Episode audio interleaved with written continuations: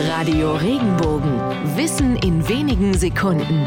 Alltagsfragen leicht erklärt. Warum kochen bewunderte Personen auch nur mit Wasser? Diese umgangssprachliche Redensart weist auf die Verhältnisse ärmlicher Menschen hin. Besonders früher konnten es sich viele nicht leisten, mit Fleischbrühe oder gar Wein zu kochen und nahmen deshalb ganz normales Wasser. Wenn man sich also selbst unzulänglich fühlt oder meint, andere könnten etwas besser oder sind etwas Besonderes, kann man sich sagen, andere kochen auch nur mit Wasser.